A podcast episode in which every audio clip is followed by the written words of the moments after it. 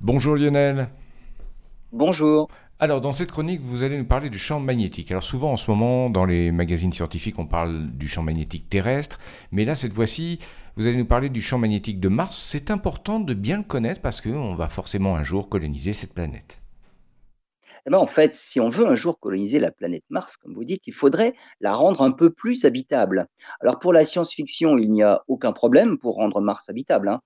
Pour la science tout court, euh, alors des projets existent et les scientifiques songent sérieusement à modifier l'atmosphère et même le champ magnétique de Mars. Pour l'atmosphère, il faut atteindre au moins la pression de 7 centièmes d'atmosphère terrestre. hein. En deçà de cette pression, l'eau bout à 37 degrés, ce qui est problématique pour tous les fluides du corps humain, par exemple. Au-delà de cette pression, la température d'ébullition augmente et l'eau peut rester liquide à une température supérieure. En ce qui concerne le champ magnétique, inutile de penser à relancer la dynamo du cœur de la planète rouge. hein. Les scientifiques envisagent de se servir de Phobos, le satellite le plus proche. Il ne fait que 30 km de diamètre, mais en, en ionisant les particules qui le composent, Phobos disséminerait des particules chargées tout au long de son orbite.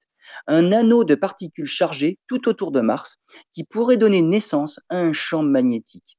Rien n'est facile, mais ce n'est pas impossible. Et pour beaucoup, puisqu'il est maintenant question de coloniser Mars, il faut dès maintenant songer à aller plus loin pour rendre Mars encore un peu plus habitable.